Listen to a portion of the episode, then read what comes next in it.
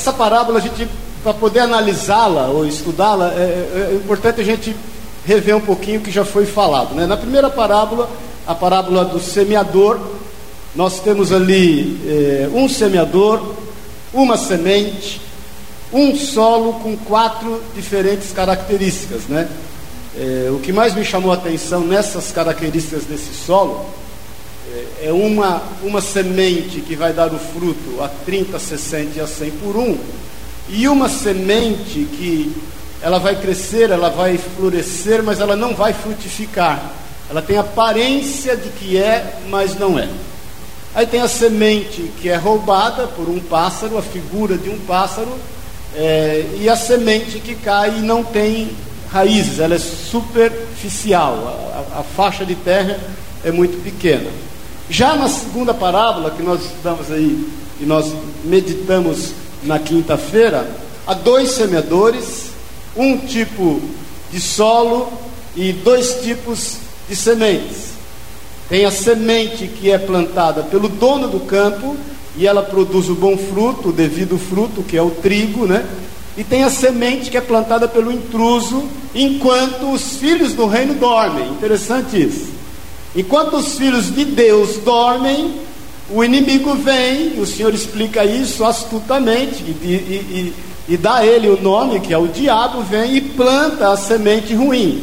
Então há dois dois tipos de semente, dois semeadores com um tipo de solo. Se, no primeiro, se na primeira parábola o campo era o coração do homem, na segunda parábola o campo é o mundo.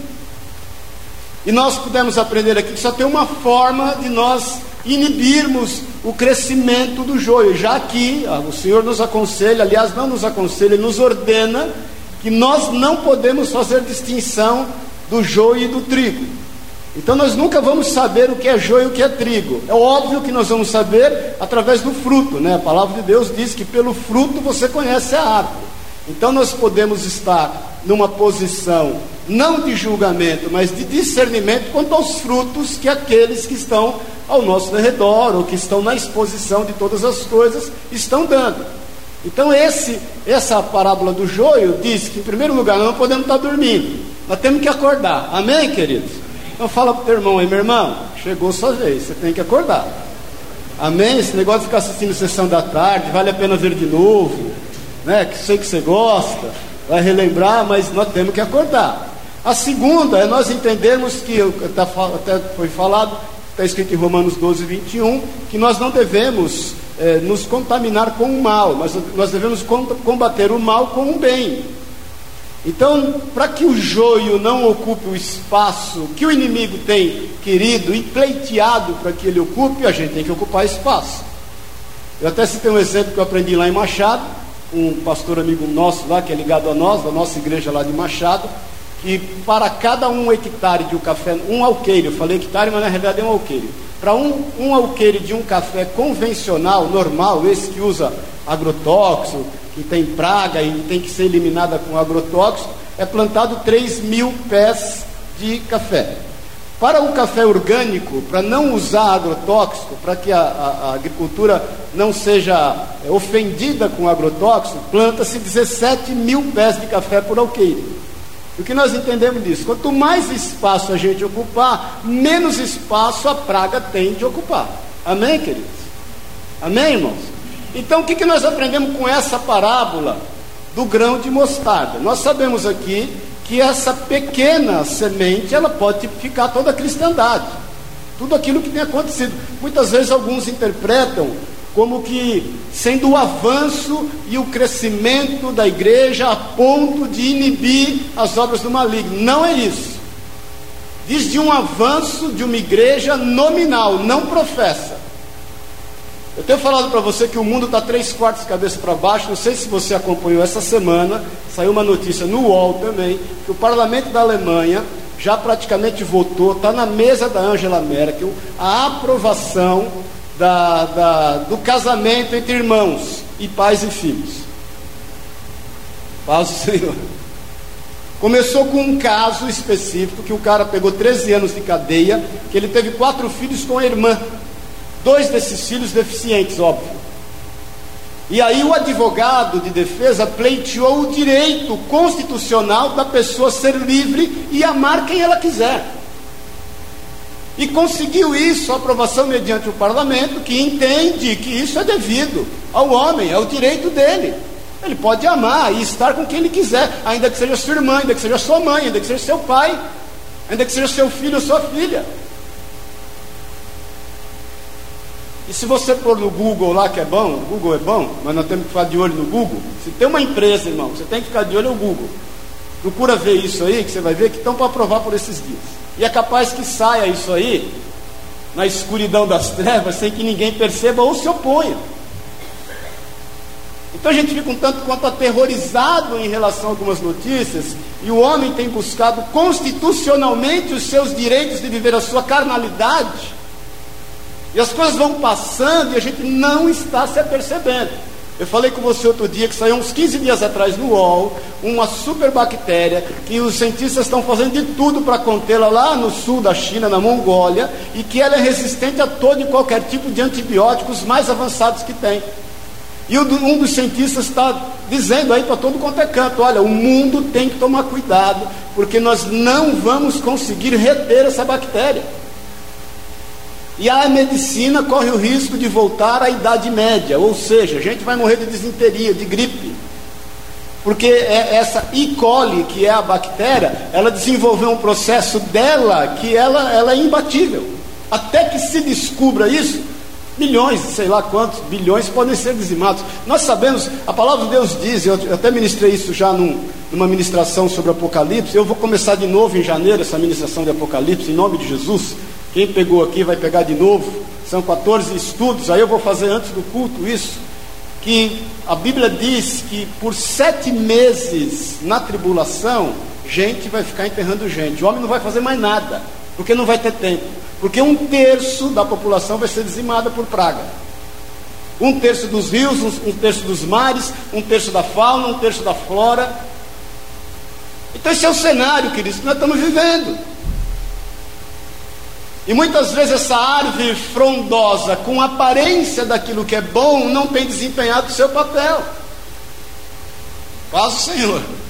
Porque ela cresceu de uma forma assustadora. A palavra de Deus diz que ela cresceu a ponto de aninhar sobre ela pássaros que roubam a figura do pássaro roubando de novo toda semente genuína que possa revigorar a situação da árvore e ela é roubada por esse pássaro. Então toda palavra genuína tem sido roubada do meio. Por quê? Porque nós, muitas vezes cristãos, estamos extremamente ocupados conosco mesmo. Faz o Senhor. Irmãos, o que não é errado, obviamente, você estar com responsabilidade, cuidando do que te diz respeito. A questão é que a palavra de Deus diz, o Senhor fala que onde estiver inclinado o coração do homem, ali estará a sua riqueza. Se você perceber na parábola do semeador, na terceira semente, que é a semente que brota, mas não dá fruto, o Senhor fala na sua explicação dessa, dessa parábola, dessa semente, que esses são aqueles que estão somente preocupados com as coisas do mundo, com as riquezas do mundo. Então a questão não é você não ter mais objetivos, desejos, sonhos, irmãos, até que Jesus venha, até que a trombeta seja soada, até que nós sejamos arrebatados. Nós cremos no pré-tribulacionismo. Eu creio que, né, a despeito dessa pressão que há no Oriente Médio que tem acontecido, não sei se você leu também, saiu no UOL também. Não é que eu não fico fazendo nada o dia inteiro, viu, irmãos? Senhor. Eu trabalho bastante até, mas eu, eu, são assuntos que me interessam. Que os muçulmanos, o Estado Islâmico, já falou que vai contaminar todas as águas da Europa. Eles têm bactéria o suficiente para contaminar as águas da Europa. Então entendemos que antes do acontecimento de todas essas coisas, nós seremos arrebatados. Podemos não ser, porque há também margem bíblica, interpretação, para que nós sejamos arrebatados no meio da tribulação, como há interpretação para que nós sejamos arrebatados pós-tribulação. Creio que nós sejamos, antes. Amém, querido? Fala para o irmãozinho aí, tomara que a gente seja antes, em nome de Jesus. Caso você não saiba também, irmãos, eu sou do tempo que a gente se preocupava com o código de barra, referente à marca da besta. Quem se lembra disso aí? Porque era falado assim, que todo código de barra tem três barras mais largas, né? Uma em cada extremidade e uma no meio. E que essas barras, o único número que cabe nessas barras de todo o código é 666, 666. Então, uma época, eu sou do tempo em que em 1982 era esperado o alinhamento dos planetas, o que houve realmente. Então já se especulou muito acerca disso. Depois fala-se agora do chip, né, da implantação do chip, que já tem animais, já tem alguns empresários com esse chip. O Google comprou uma empresa o ano passado, eu trouxe aqui na igreja para vocês verem, alguns viram, quando eu estava até ministrando sobre essa questão do, do, final dos tempos, de detectora de fumaça, pagou 17 bilhões de dólares por essa empresa, e eles compraram essa empresa não por conta da detecção de fumaça, porque eles detêm uma patente que consegue por IP ilimitado. Porque os IPs, para poder jogar tudo na rede, na internet, eram limitados.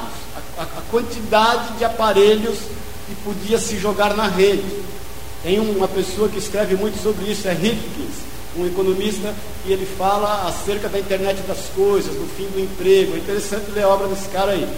Mas, a, com, essa, com, esse, com esse número de IP, que agora passa a ser 124 números, fica ilimitado. E eles têm a intenção de colocar um IP em cada célula do organismo. Que tem IP para todo mundo. São 100 milhões de, 100, são mais, né? Mas de células importantes no teu organismo, segundo o que falou a Veja, eu não sou cientista, estou vendendo para você o que eu comprei na Veja, são 100 milhões. Vezes 7 bilhões de habitantes, tem IP para todo mundo. Por quê? Porque eles querem, com isso, é, gerar uma economia de 100 bilhões de dólares na medicina. Porque se a sua célula estiver ipada e ela começar a desenvolver um câncer, um tumor, vai para a rede, que vai para o teu médico, que te comunica, que vai tratar com nanotecnologia, que já existe, pequenos robôs que você toma, e ele vai tratar em loco a tua célula. Aí é o seguinte, irmão, por conta de segurança, por conta um monte, todo mundo vai querer. Só que é o seguinte, Satanás não é onisciente, nem onipotente, nem onipresente ele vai começar a ter sobre a, a, o controle dele, domínio sobre as pessoas, porque imagina, está tudo na rede. Eu não estou querendo te alarmar, irmãos, mas é o que diz a palavra de Deus. Nós estamos entendendo? Ou nós damos espaço para aquilo que está crescendo ao nosso redor e nos preocupamos com algumas questões é, somente no que diz respeito à sociedade que vivemos em, em torno da nossa, dos nossos interesses, então nós vamos cuidar daquilo que diz a Bíblia. Então descanse, nem tudo está perdido, Jesus está no controle. O Espírito de Deus está aí, querido. Ele foi derramado de forma sem, sem, sem nenhum tipo de limitação sobre nós. Deus está no controle. Muitas vezes nós começamos a ouvir, ver essas coisas, mas hoje eu te falo, nós não podemos ser alarmistas, nós temos que continuar entendendo que Jesus está no controle. Ele não perdeu gestão disso não, isso aqui não é um trem descarrilhado não, querido.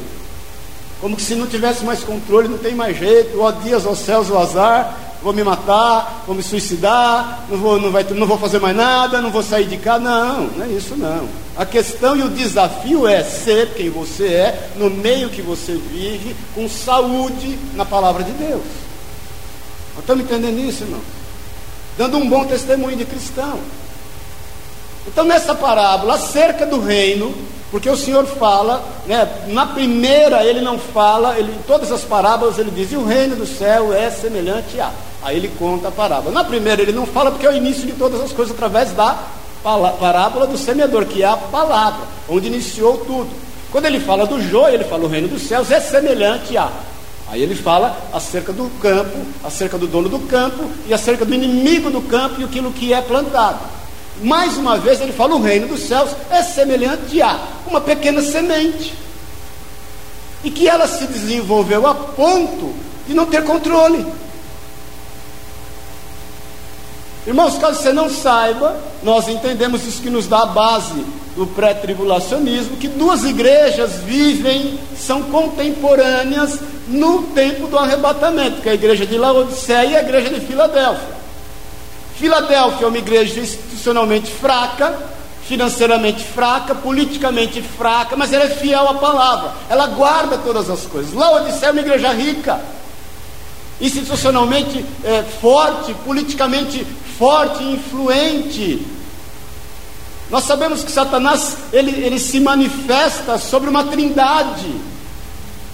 Se há trindade de Deus, Deus Pai, Deus Filho e Deus Espírito Santo, Satanás se manifesta com o anticristo que é levantado no meio de uma crise do Oriente Médio, no meio de uma grande pressão do Oriente Médio, no meio de um grande caos econômico mundial.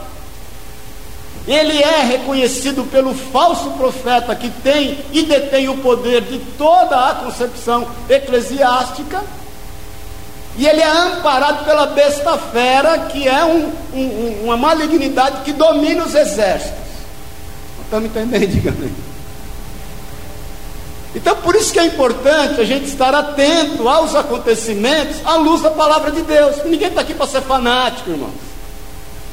Ninguém está aqui para fazer apologia, a, a, a, uma teologia de assustar as pessoas. Não é isso, não. Nós estarmos atentos, ligados. A nossa vida continua. Nós dormimos, acordamos, trabalhamos, nos envolvemos com as pessoas que estão ao nosso redor, mas se não houver amor, a palavra e as pessoas, nós vamos ocupar um espaço de quem julga todas as coisas e não é o nosso papel. Aí você vai querer separar o joio do trigo. Por isso que eu te falo que por muitas vezes o nosso evangelho, ele tem sido seletivo, ele tem sido exclusivo, e o nosso evangelho tem que ser inclusivo, não pode ser seletivo. Nós temos que pregar a todas as pessoas a palavra de Deus, nós temos que sair semeando, nós temos que cumprir o nosso papel, nós temos que diligentemente nos ocuparmos com a palavra de Deus. Nós temos que diligentemente nos ocuparmos com a vontade de Deus. Nós não estamos aqui para dar satisfação ao mundo ou às pessoas. Nós estamos no mundo, mas não somos dele. Amém, queridos? Então Jesus fala dessa árvore que de repente, desse pequeno arbusto que se torna uma árvore, e árvore, Ezequiel 17 diz, Daniel 4 diz, ela tipifica o poder do mundo que ela tem crescido com grande poderio no mundo, mas ela não está exercendo o seu papel, porque ela é impedida por pássaros que roubam a genuinidade da sua semente. Por isso nós temos que estar esperto. Agora, essa parábola chama muita atenção, porque Jesus conta ela duas vezes.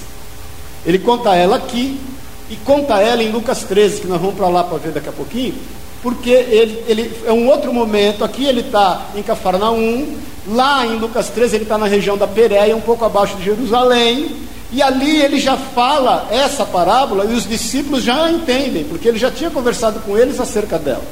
E o que me chama a atenção é o que ele fala logo depois dessa parábola. Vai em Lucas 13, por favor.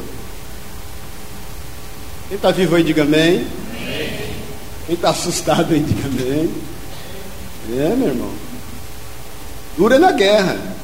Sabe porque a guerra é dura? bolso está cheio de bala, você não pode chupar nenhuma. Lucas 13, 18 e 19, ele fala dessa parábola, e logo em seguida ele fala que nós vamos meditar na quinta-feira do fermento. Mas ele, quando fala nesse contexto dessa parábola, antes ele cura uma mulher que está cativa de uma enfermidade, eh, provocada por um demônio, ele faz alguns milagres, e depois ele, ele fala acerca de uma, de uma passagem que eu quero que a gente esteja meditando no versículo 22. Amém? Você está entendendo? Está entendendo? Está entendendo? Certinho, Dani? Tudo bem aí? Certinho? Lucas está comportado? Estou de olho nos seis.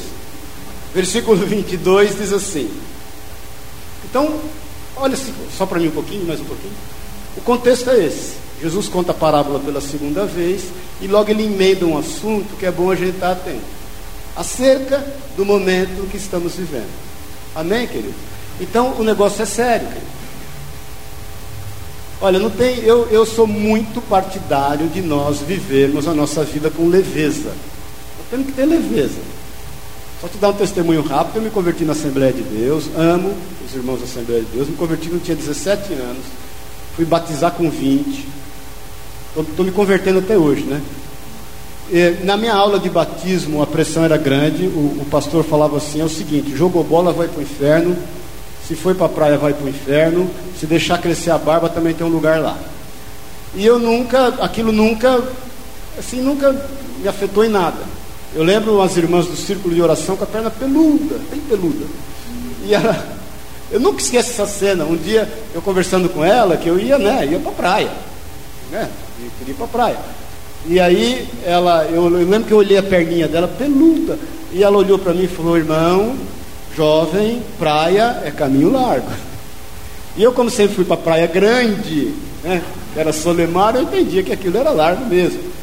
Mas eu lembro que eu olhando aquela perninha peluda dela, pensei assim comigo: ela faz isso por amor a Deus, quem sou eu para julgá-la? Mas nós temos que entender, queridos, que embora nós sejamos partidários da liberdade, da leveza, Paulo diz que tudo me é lícito, mas nem tudo me convém.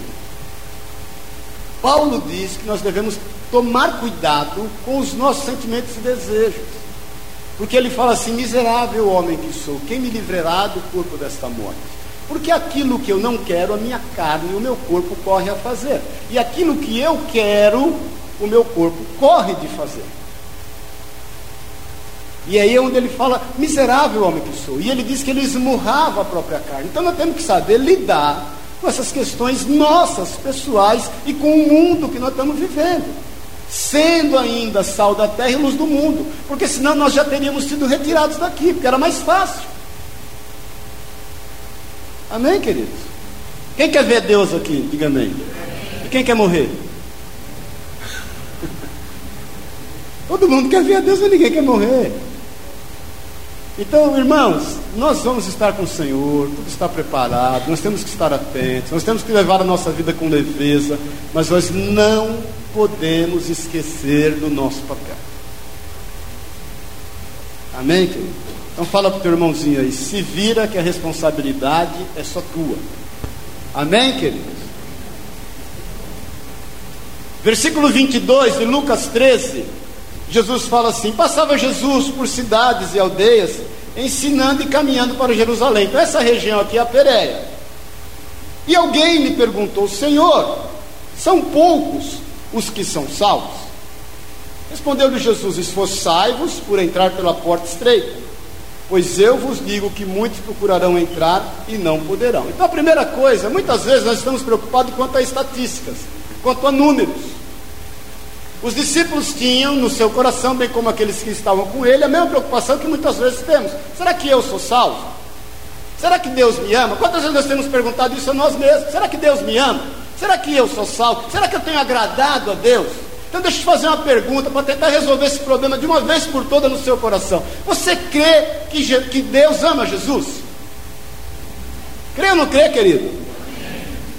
Então, se você entender que você, através do sacrifício de Jesus, pelo sangue derramado dele na cruz, você está tão ligado no Senhor Jesus que é, é impossível separá-lo dele, a não ser que você queira, porque a salvação é pessoal e você pode abrir mão dela, porque Jesus fala em João 10 e glorifica o Pai, porque o Pai nos confiou nas suas mãos e ninguém poderá tirar-nos da sua mão. Então, se você entende que Deus ama Jesus, logo você tem que entender que o Senhor te ama, da mesma maneira e forma e profundidade que Ele ama Jesus. E que Ele tem para contigo um plano do, da mesma forma que é o plano do Senhor, sem que você padeça aquilo que Jesus padeceu. Porque nós olhávamos para Ele, não víamos nele parecer de formosura, no entanto, o castigo que nos traz a paz foi lançado sobre Ele. Nós não temos sumo sacerdote, como dizia Hebreus, que não possa compadecer-se de nós, porque tendo passado todas as aflições que nós passamos, porém sem pecar, gerou em nós salvação. Então muitas vezes nós estamos preocupados quanto a estatísticas, quanto a números, quanto a pessoas, quanto a nós mesmos, e nós temos que descansar na promessa que o Senhor fez acerca de nós. Somos dele, os nossos nomes estão arrolados nos céus, somos seus filhos, Ele derramou o seu sangue por nós, Ele nos libertou, Ele nos curou, Ele tem para conosco um propósito, Ele nos tem preparado lugar, Ele tem trabalhado até hoje, Ele não tem retido nenhum tipo de meio para nos alcançar e ministrar os nossos corações, mas nós temos que fazer com que a genuinidade dessa palavra, desse amor, desse cuidado cresça sem que seja roubado. Porque às vezes nós estamos abrigados debaixo de uma grandiosidade de números, nos preocupando com estatísticas e temos perdido a noção de dar o devido fruto através da semente que tem que ser preservada e não pode ser roubada. Nós estamos entendendo isso, querido? Porque o evangelho tem sido pregado de tudo quanto é jeito hoje. As pessoas estão fazendo do culto um centro de atratividade.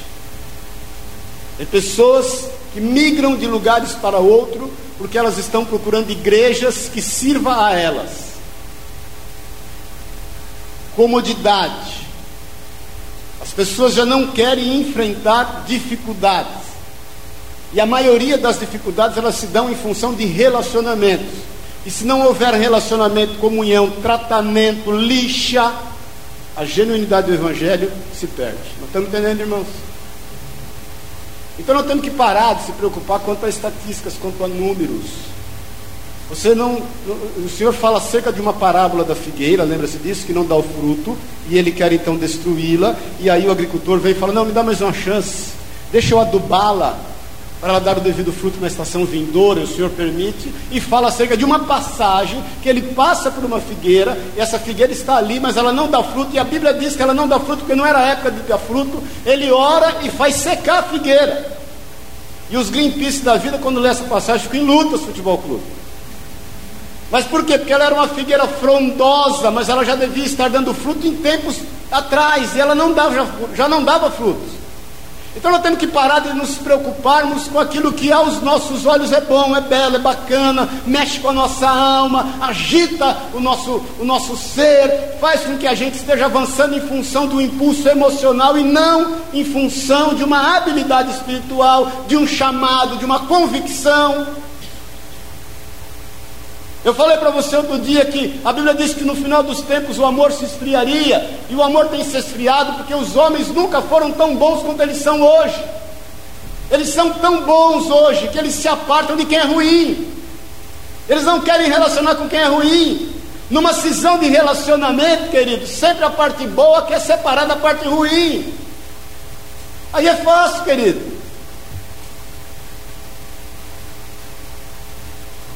Paz do Senhor. Nós temos que insistir naquilo que nos perturba em relação às pessoas. Nós temos que pagar o preço. Eu vejo lá nas lojas que a gente tem, o que, que a gente, eh, o que, que a gente faz para fidelizar alguns clientes? Vende mais para ele. Vou te explicar. Você pega lente de contato, vou só fazer um parênteses aqui usuário de lente de contato, ele compra lá uma lente de contato para 30 dias. O que, que eu tenho que fazer para fidelizá-lo? Porque lente de contato tem para vender em tudo quanto é canto. Como é que eu vou fidelizá-lo para ele comprar sempre na minha loja? Eu vendo cinco caixas para ele. Aí eu faço uma promoção, você paga quatro, você leva a quinta. O cara fica feliz. Então você fideliza.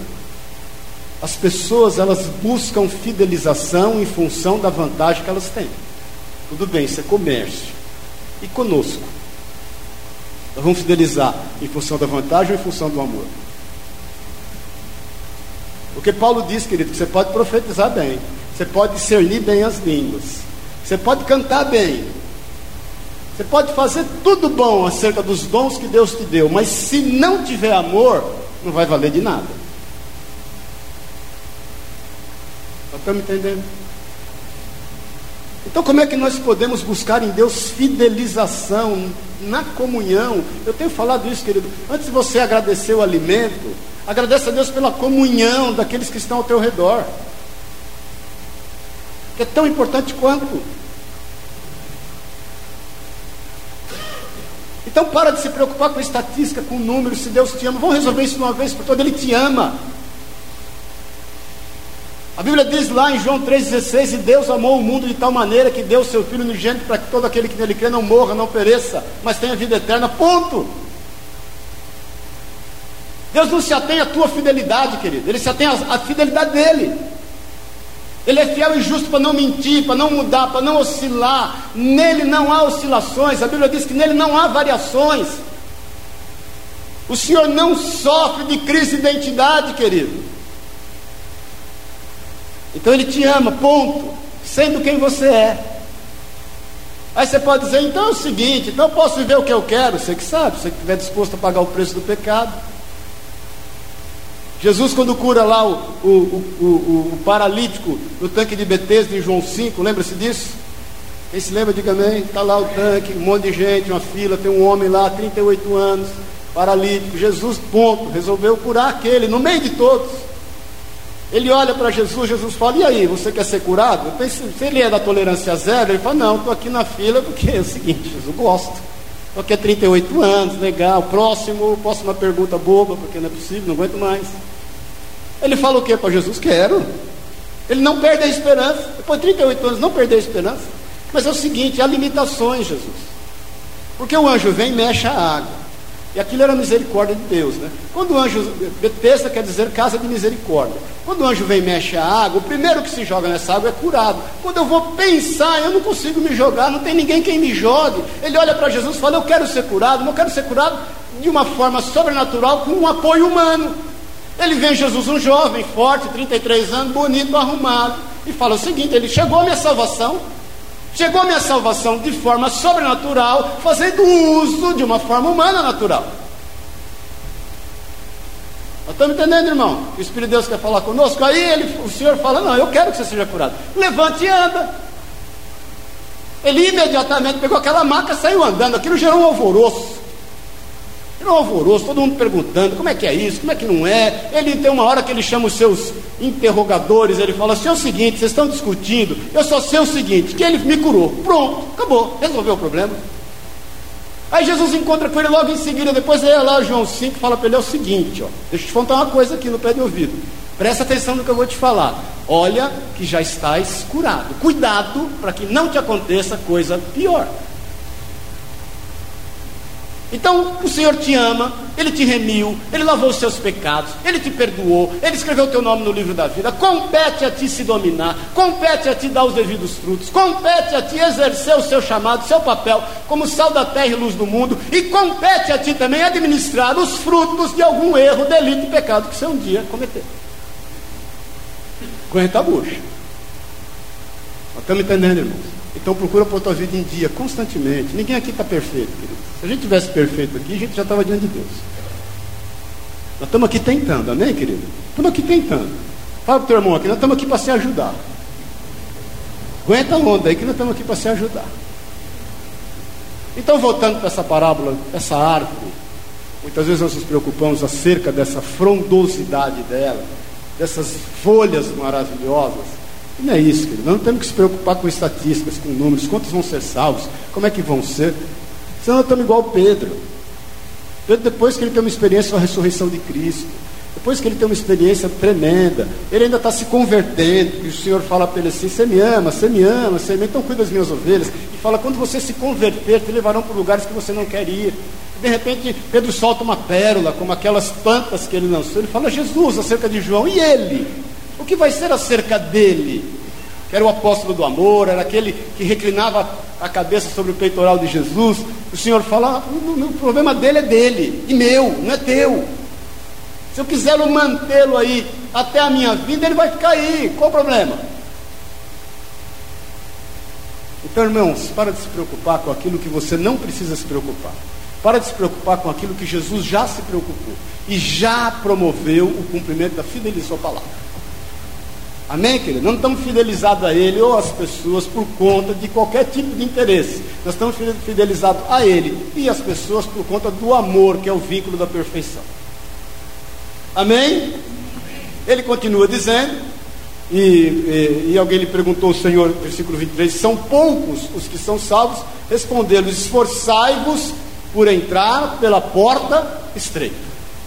Então deixa eu te contar uma coisa aqui. É necessário que haja um esforço pessoal. Amém, queridos? Você se lembra daquele moço? Jesus está na sinagoga pregando o evangelho. Muitas pessoas estão ali, todo mundo de olho nele, é sábado. E, e aí no meio daquela multidão, lá no fundo tem um moço com uma mão mirrada, a mão direita. Lembra-se disso? Jesus olha, eles estão discutindo acerca do milagre do sábado. Jesus fala: vem cá, chama o moço para o meio de todo mundo. Você imagine a vergonha, o mico que aquele moço estava passando. E o Senhor olha para aquele moço e na frente de todos fala: estende a tua mão. Ele estende a mão direita, que é a mão mirrada, e a mão direita, não se sabe o porquê que ela estava, ou tornou-se, há de se entender que ela tornou-se mirrada, ela foi atrofiada, não sei porquê, há de se entender, e ele estende exatamente, exatamente a mão mirrada. Ele, por questão pessoal, para não passar vergonha na frente de todo mundo, ou por duvidar daquele que o estava chamando, ele podia estender a outra mão. Ele podia ser religioso e estender a mão boa. Ele resolve se expor, ele resolve entender que ele precisava de cura na frente de todo mundo e estende a mão. O porta estreita, querido, é a gente entender que nós temos que pagar o preço por nós mesmos. Outro dia eu estava ouvindo um amigo meu falar acerca disso, Paulo Júnior, eu gosto dele, e ele falou: a porta estreita, por que, que a porta é estreita? Porque é muita gente querendo passar. Por que, que a porta pode ficar larga? Porque é pouca gente numa porta muito grande. É, é, é, é coisa que nós temos que pensar. Mas a porta estreita diz também respeito àquilo que é de âmbito pessoal. Porque ela é tão estreita, a despeito do número de pessoas que vão passar por ela, ou a despeito dela ser estreita a ponto de passar só você, que além de você não passa nada, não pode passar as suas angústias, não pode passar as suas dúvidas, não pode passar também a tua vaidade, não pode passar o teu egoísmo, não pode passar os teus bens, não pode passar o tesouro que você está querendo ajudar. Não pode passar o conforto que você entende que o tesouro que você quer juntar pode te dar. Não vai passar as suas reservas. Não estou dizendo que sou contra elas. Ontem eu fui ver um filme com a Sueli, Natal da família Scott, é isso, cara? É o seguinte, eu quase fui embora no meio do caminho. Porque conta acerca de uma família, depois você vai ver. E aí começa a falar de aflição, de dificuldade, de tudo, mas o que mais valeu, eu falei, não, vou ficar até o final. Eu quero saber onde esse cara quer chegar. E no final tem uma frase que um senhor lá, que é o vô da família, falou, que me chamou muita atenção, que no final, e foi um final bonito, inclusive, ele vê toda a sua família ali reunida, tudo, e ele fala assim, para mim valeu o filme inteiro. Ele fala assim, puxa vida, para que tanto alvoroço? Porque tudo que a gente precisa está diante dos nossos olhos. Para que tanto alvoroço? A porta é estreita, você não vai conseguir levar nada. Conta a história, não sei se é verdade ou não, que Constantino, quando morreu, ele pediu em vida para que na sua morte o seu corpo fosse, é, é, por toda Constantinopla, fosse exposto no, no, lençol, no caixão, sei lá o quê, acho que nem caixão tinha na época, com as mãos para fora, para que todos percebessem que a, as mãos dele não poderiam levar nada daquilo que ele tinha conquistado. Porta estreita, querido, quer dizer que nós vamos entrar como nós somos, quem nós somos. Palavra de Deus diz em Apocalipse, bem-aventurados, 16 ou 16, se não me engano, aqueles que morrem do Senhor, porque descansam das suas fadigas e as suas obras os acompanham. Sabe o que vai nos acompanhar na eternidade? As nossas obras. Embora nós não sejamos julgados por ela, nós vamos ter galardões acerca das nossas obras. Vinde benditos do meu Pai, está lá em Apocalipse 21, se não me engano. Então nós temos que pagar o preço, querido, de nos esvaziarmos de nós mesmos. Porta estreita, quando João Batista vê Jesus, ele entende que é tão estreita, ele fala assim: é necessário que eu diminua para que ele cresça. Porta estreita é você ser capaz de abrir mão daquilo que por muitas vezes te é realmente importante, a ponto de exercitar amor por aqueles que estão ao teu redor. Porta estreita, querido, é você ser capaz de centrar-se na palavra de Deus e procurar vivê-la. Paz o Senhor. Ainda que vivendo aquilo que você vive, tendo as atribuições que você tem. Se nós não compreendermos as pessoas à luz dessa palavra, nós vamos nos contaminar com elas. Vou te dar o um exemplo. Dois ladrões na cruz com Jesus, lembra-se disso? Lembra? O que aconteceu com um? Ele olhando para tudo aquilo, todo aquele escárnio, ele olha para Jesus e fala: Cadê você, querido? Jesus está no meio dos dois. Cadê você? Você não é filho de Deus? Salva-te e a nós também. Por quê? Porque a, a, as questões do que estava ali ao redor dele o contaminaram. Irmão, você não foi chamado para se contaminar com uma notícia, você foi chamado para poder discerni-las. A Bíblia diz que um servo de Deus não se atemoriza com as más notícias. Você também não foi chamado para contaminar-se com as boas notícias. Você foi chamado para discerni-las. A Bíblia diz que um homem espiritual discerne bem todas as coisas. Então, esse negócio de se contaminar com aquilo que é circunstancial que está ao nosso redor é um grande problema, porque a porta é estreita. Já o outro que não se contamina se relaciona com o outro que está do, do outro lado através de Jesus. Ele primeiro olha para Jesus, óbvio, é físico, ele não tinha como se relacionar com o outro que, se não passasse os olhos dele por Jesus, ele fala: rapaz, para com isso, nós temos motivo de estar aqui. A porta é tão estreita que ele é capaz de confessar os seus pecados publicamente, ele está lá na cruz. Tudo que ele não deu na vida foi alegria para a família. Ele estava ali, as pessoas que estavam com ele, os seus familiares, embora talvez chorando a forma da sua morte, mas eles, obviamente, não se agradavam na vida dele. Mas ele reconhece publicamente para todo mundo que quiser ouvir e vê-lo. Ele fala: Olha, meu irmão, nós temos motivo para estar aqui. Eu confesso que eu tenho motivo para estar aqui. Cuidado com o que você está falando. Ele praticamente faz um apelo: se arrependa, querido. Eu estou aqui arrependido. Aí ele ora para Jesus e fala: Senhor, lembra-te de mim. Porque eu sei que a porta é estreita, eu preciso da tua ajuda. Eu quero deixar aqui nessa, nessa forma de morte, espiado toda a minha culpa. Lembra-te de mim quando entrares no teu reino. Jesus falou o que para ele? Ainda hoje estarás comigo no paraíso. Vou te dar um testemunho. Uma vez eu estava indo para Fortaleza, me arrependo de ter pego o nome dessa irmã. E aí sentei com uma senhora do lado. Gente, eu gosto de prosa, né? Aqui para Fortaleza canto de viagem. E eu fui conversando com ela, conversa daqui, conversa dali, eu Bíblia, tentando entrar na Bíblia. Eu entrei na Bíblia. Entrei na Bíblia, eu falei, não, eu sou pastora. Eu falei, uh, aleluia, glória a Deus, irmã. Aí ela falou, vou te dar meu testemunho. Eu escrevo muito acerca de cantares. Deus me deu grandes revelações acerca de cantares, de sua noiva e o seu noivo.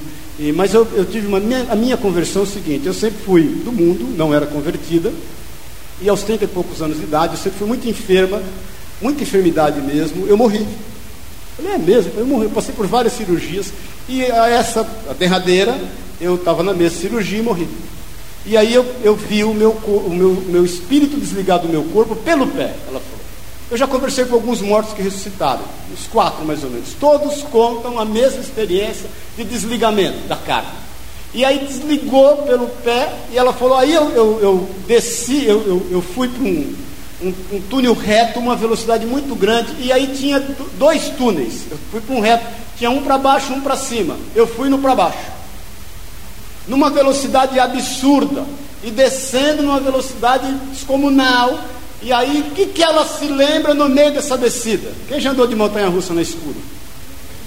Tem lá na, na Disney, tem uma, como que chama lá?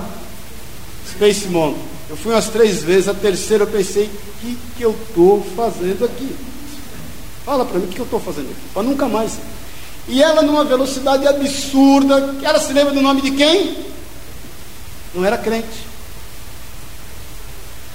A Bíblia diz que a palavra de Deus não volta vazia. Ela não volta vazia não queira administrar números e estatísticas. Faça a tua parte. A palavra de Deus não volta vazia. Aqui, ó, lembrando do Márcio da Márcia aqui. Ficamos cinco anos orando e falando de Jesus para eles. E eles cinco anos me perturbando para covar. Literalmente me enchendo o saco. Eu perturbava por bem. Ele falava assim para mim: Eu só vou na igreja o dia que eu for tesoureiro o dia que eu passar sacolinha, toda vez que eu vejo ele ministrar o oferta, eu glória a Deus. Quando passou por uma tribulação, por uma dificuldade, lembrou de quem? De Jesus. Por quê? Porque a palavra de Deus não volta vazia. E Jesus fez o quê? Cumpriu o papel na vida deles, os alcançou, os salvou já, 20 e lá. Foi em 94, né? 93 ou 4? 93. 22 anos. Aí essa, de repente ela para. Passou um tempinho, ela começou a afundar de novo. Jesus parou de novo.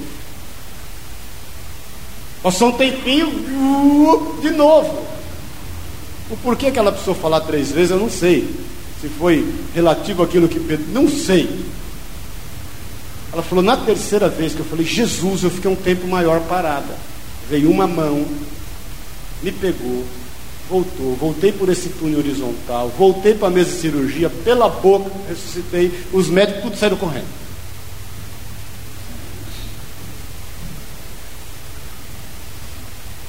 porta é estreita, querido, mas Jesus é fiel na sua palavra. Não se esqueça do nome de Jesus. Ele é fiel. E o dia que eu levei o tiro, que eu entendi que eu estava morrendo, eu pensei assim, exatamente como eu te falo, eu pensei assim, eu estou tendo uma hemorragia cerebral. Levei um tiro na cabeça, estou tendo uma hemorragia cerebral. Pescoço para cima é cabeça para quem levou o tiro. Eu não senti dor, não senti nada, nada. Aí senti, quando eu pensei assim, estou tendo uma região cerebral, o sangue vai tomar conta do cérebro. Eu vi muito desenho animado, né? Eu vou fantasiando. Tá tomando, eu, eu, eu fiquei medindo o nível do sangue tomando conta do cérebro. Louco de careta. Aí eu pensei assim, a hora que o sangue toma conta do cérebro, eu vou morrer. Vi Jesus. Sentadinho igual o George, assim. E orei e falei para ele: Senhor, eu não posso morrer. Eu não fiz nada para o Senhor ainda. Foi essa a minha oração. Foi essa minha oração. Voltei na mesma hora. Fui dirigindo o carro até praticamente o hospital, e já, alguns já sabem disso. O nome de Jesus tem poder. O nome de Jesus é sobre todo nome. Não deixe de crer no nome de Jesus. Ele vai surtir efeito naqueles que você ama, sobre a tua casa, sobre o que te diz respeito, sobre as pessoas que estão ligadas contigo em amor. Creia nisso. Porque a porta é estreita, querido. Não vai passar mais nada que não seja o nome de Jesus em você. Amém? Nós estamos terminando.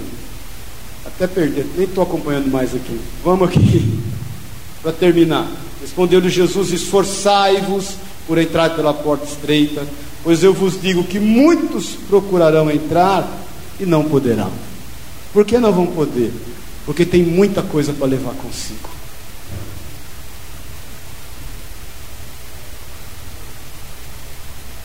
Amém? Quer que desenho? Não precisa. Sabe por que não vai poder? Porque está muito ligado às coisas dessa terra.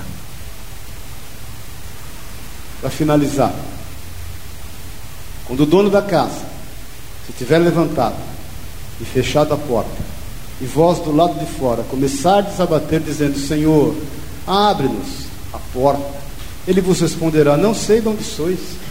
Então direis: comíamos e bebíamos na tua presença, e ensinavas em nossas ruas, mas ele vos dirá: Não sei de onde sois, vós. Apartai-vos de mim, vós todos os que praticais iniquidades. Ali haverá choro, ranger de dentes. Quando abrir, quando virdes no reino de Deus Abraão, Isaac, Jacó e todos os profetas, mas vós lançados fora. Sabe o que é isso aqui, querido? É uma questão de física. Quem está na luz não pode ver o que está nas trevas. Quem está nas trevas vê o que está na luz. Como vai ser isso? Eu não sei. Sei que quando eu leio dá vontade de chorar. Há muito que ser feito. É aquela visão do rico e o Lázaro. Depois você leia. Como a graça de Deus vai se manifestar aqui, eu não sei. Eu sei que Ele é fiel e justo. Muitos virão do Oriente, do Ocidente, do Norte, do Sul e tomarão lugares à mesa no reino de Deus. Contudo, há últimos que virão ser primeiros e primeiros que serão os últimos. Ninguém pode explicar a graça. O Senhor conta através de uma parábola acerca de um, de um senhor que resolveu contratar trabalhadores. Lembra-se disso? Então ele contratou um trabalhadores, um trabalhador, trabalhadores para trabalhar 12 horas. Vou te falar e vou te pagar um denário. Depois ele contratou trabalhadores para trabalhar 6 horas. Mais ou menos assim. Vou te pagar um denário. Depois ele contratou trabalhadores para trabalhar duas horas. Vou te pagar um denário. Aí teve o PT. O PT foi lá no sindicato, organizou e fez uma greve. E chamou o senhor e falou o seguinte: eu estou aqui trabalhando 12 horas, você me paga um denário. Vem o cara trabalhar seis, você me paga um denário para ele. Vem o cara trabalhar duas, você também paga um denário, isso não é justo. Aí o dono, o senhor, fala: eu resolvi ser bom e ser justo da minha forma. Isso não é problema teu. Eu prometi para você e cumpri. Sim, então acabou. Se eu resolvi ser melhor com ele do que foi com você, acabou. Então nós não estamos aqui, que no reino dos céus, não vai ter lá o canto dos irmãos que eram da água viva, os irmãos da Assembleia, os irmãos, não irmão, nós somos irmãos, nós vamos estar juntos. Nunca na minha vida, graças a Deus, eu te falo para honra, nós perdemos placa de, placa de igreja. Quem salva é Jesus e o seu nome, o seu poder, o seu sangue, o seu amor. Ninguém é melhor que ninguém, querido. Compete a ele dividir os galardões, compete a ele exercer o chamado. Tem gente que vai ser igual aquele ladrão, não precisou lutar contra a sua carne. Recebeu Jesus, já foi para o céu direto, glória a Deus. Nós estamos aqui lutando contra a nossa. Estamos aqui todo dia pagando o preço para vencer essa carninha que dá trabalho, irmão. Vencer a carne dá trabalho. Não sei a tua. A minha não é fácil não, todo dia. E tem época que tem que ter jejum para poder matar ela. E ela vem de novo. Muitos quererão ser primeiros, serão últimos. Muitos pensarão que não vão chegar, serão os primeiros. Vamos ficar em pé em nome de Jesus.